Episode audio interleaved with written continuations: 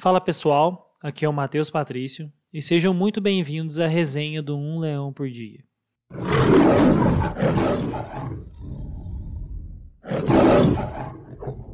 Chamou minha atenção uma notícia recente de que a polícia da Alemanha apreendeu uma carteira virtual de um criminoso, já preso e sentenciado, com mais de 1.700 bitcoins, o que dá mais ou menos uns 80 milhões de euros. Porém, eles ainda não tinham conseguido ter acesso a esse valor. Isso acontece pois eles não tinham a senha necessária para poder quebrar a criptografia específica dessa carteira e aí ter acesso às moedas virtuais. Esse cara, inclusive, foi preso por fraude comprovada por atos de mineração, uma ação na qual ele instala de forma clandestina algum malware onde ele usa o poder de processamento de computadores alheios para minerar bitcoins, que depois são consequentemente guardadas em uma carteira virtual diversa. Essa é uma tática muito utilizada por alguns hackers, então não sai clicando em qualquer link que você vê por aí, senão não tem como saber se o seu computador vai começar a minerar Bitcoin para outra pessoa em outro lugar. Aliás, esse é um assunto bem interessante que eu devo trazer aqui em uma resenha específica em determinado momento. A questão é que sem a senha de acesso para a carteira virtual em questão, as bitcoins geradas por esta fraude se encontram inacessíveis, ou seja, elas estão perdidas. Esse é um dos principais efeitos colaterais da extrema segurança que a criptografia blockchain possui.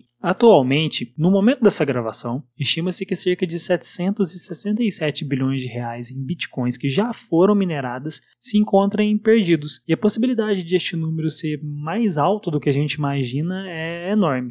Você aí com certeza já perdeu alguma senha na vida. Esqueceu ela ou anotou em algum papel que jogou fora depois e nem faz ideia de onde. Essas coisas acontecem, eu mesmo já perdi muita senha e vira e mexe tem que ficar recuperando elas por aí. Agora imagina só se você lá em 2011 ou 2012 tivesse comprado umas 10 bitcoins por 100 reais, feito uma pequena aposta só para ver no que ia dar, colocando esses ativos em uma carteira virtual que anos depois você esqueceu a senha. Consegue pensar o seu desespero quando hoje em 2020 esses mesmos 100 reais de lá atrás passassem a valer pelo menos, sei lá, 30 milhões de reais? Isso acontece em sua grande maioria, pois no início, quando a Bitcoin ainda nem valia tanto, várias pessoas compraram elas por quantias irrisórias e hoje com a valorização absurda que ela teve, se encontram loucas querendo encontrar essa bendita senha que muitas vezes perderam. A própria natureza da Bitcoin, e principalmente da blockchain, a tecnologia que faz a moeda funcionar de fato, infelizmente deixam seus usuários à mercê desse tipo de coisa. O criptoativo é descentralizado, não possui uma regulação, nem vinculação com órgão, empresa ou nação. E exatamente por ela ser autônoma desse jeito, não tem ninguém para quem você possa recorrer nesse tipo de caso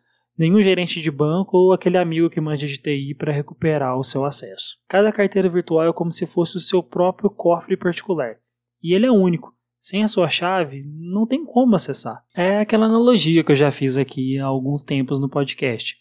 Pensa em um cofre público, porém intocável. Você pode ver tudo o que tem ali dentro, mas jamais vai conseguir abrir ele sem o um instrumento correto. Assim, é legal nós entendermos que a Bitcoin é uma moeda finita, que segundo alguns cálculos matemáticos podem existir cerca de 21 milhões dessas moedas, sendo que atualmente restariam mais ou menos 1 milhão e 900 mil a serem mineradas. Além disso, são extraídos em média 144 blocos diários através do processo de mineração, existindo então 12,5 bitcoins por bloco, dá uma quantidade quantidade de mais ou menos uns 1.800 bitcoins diários por aí. E assim, já que a gente está falando sobre Bitcoin perdida, dá para citar as primeiras criptomoedas que foram mineradas lá atrás. Elas são do primeiro bloco da blockchain. Ele é chamado de bloco Gênese. E elas não ficam disponíveis na rede para poder serem transacionadas. Agora, essas que eu citei, que foram perdidas pelos seus próprios usuários, os chamados milionários pobres, são conhecidas como bitcoins zumbis. E não é que elas não podem ser transmitidas por aí, elas só não são, pois o acesso a elas é impossível sem a chave privada. Imagina quão frustrante deve ser saber que você é milionário, mas não tem acesso ao seu próprio dinheiro. O louco é saber que com as altas que a moeda tem conseguido alcançar nos últimos tempos, esse dinheiro provavelmente vai aumentar mais ainda. Lembrando ainda que isso aqui é apenas uma resenha, é um recorde sobre o assunto. As notícias e artigos sobre o tema vão estar nas notas aqui na descrição do episódio. E se você quiser acrescentar algo, é só mandar uma mensagem para o nosso Instagram,